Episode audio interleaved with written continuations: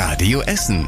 Der Tag in fünf Minuten. Am 29. Juni mit Stefan Weisemann. Guten Abend, schön, dass ihr mit dabei seid. Delta, das ist der wohl bekannteste Buchstabe aus dem griechischen Alphabet gerade.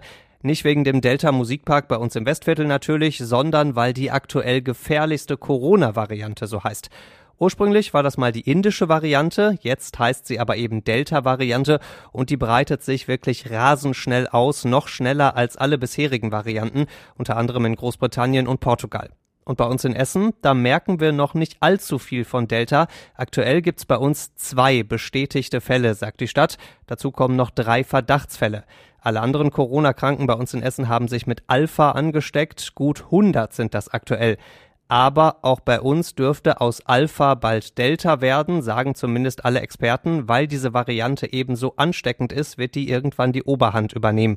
Aktuell aber die noch ganz gute Nachricht, Essen ist von dieser Delta-Dominanz noch ein Stück entfernt.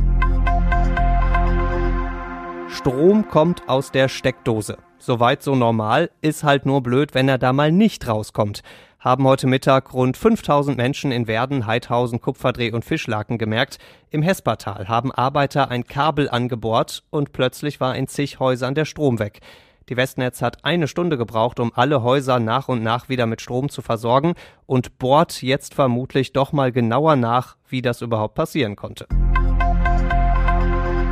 88 Tage. So lang ist es noch bis zur Bundestagswahl. Klar ist schon, am Kanzleramt knibbelt Angela Merkel dann ihr Klingelschild ab. Bald klebt da der Name Laschet, Scholz oder Baerbock. Bei uns in Essen gibt's dagegen viele schon bekannte Namen, die gerne wieder in den Bundestag rein wollen. Der Holsterhauser Dirk Heidenblut von der SPD tritt im Norden wieder an, Matthias Hauer aus Kettwig von der CDU im Süden und auch der Rüttenscheider Kai Gehring von den Grünen und Stefan Keuter aus Werden von der AfD wollen gerne ihre blauen Stühle im Bundestag behalten. Nur SPD-Mann Arno Klare aus dem Nordwesten zieht sich zurück, der will nicht mehr in den Bundestag. Die Namen der Kandidaten gibt's schon jetzt auf radioessen.de und die Gesichter dazu sehen wir ja dann bald schon an jeder Straßenlaterne.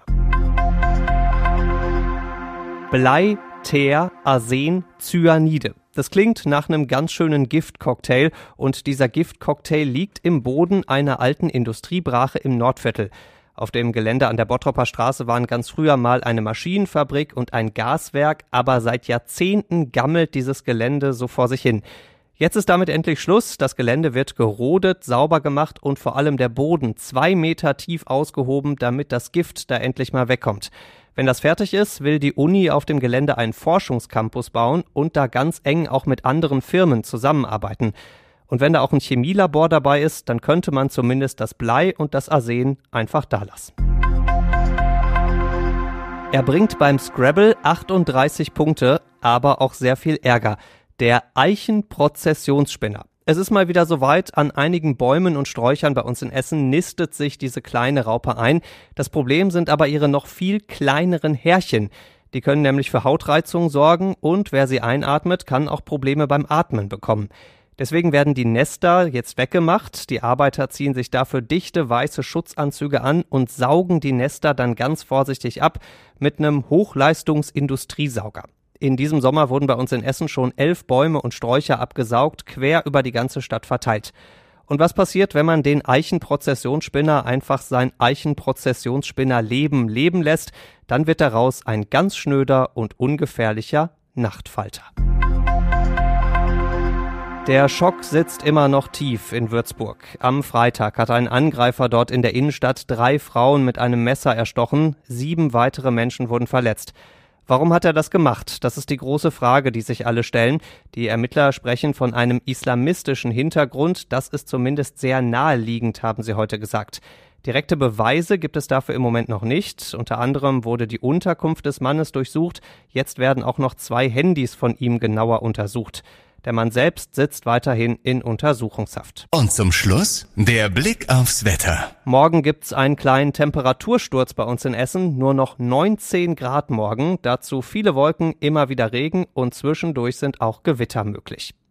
Die nächsten Nachrichten bei uns aus Essen gibt's bei Radio Essen wieder morgen früh ab 6. Bis dahin wünschen wir euch einen schönen Abend. Das war der Tag in fünf Minuten. Diesen und alle weiteren Radio Essen Podcasts findet ihr auf radioessen.de und überall da, wo es Podcasts gibt.